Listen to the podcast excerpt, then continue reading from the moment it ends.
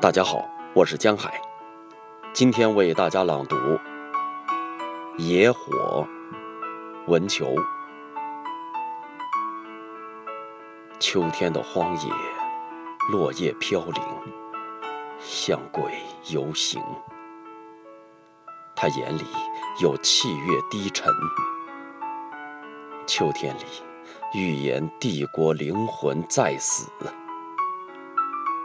敲钟的帝王，帝王哪里会死啊？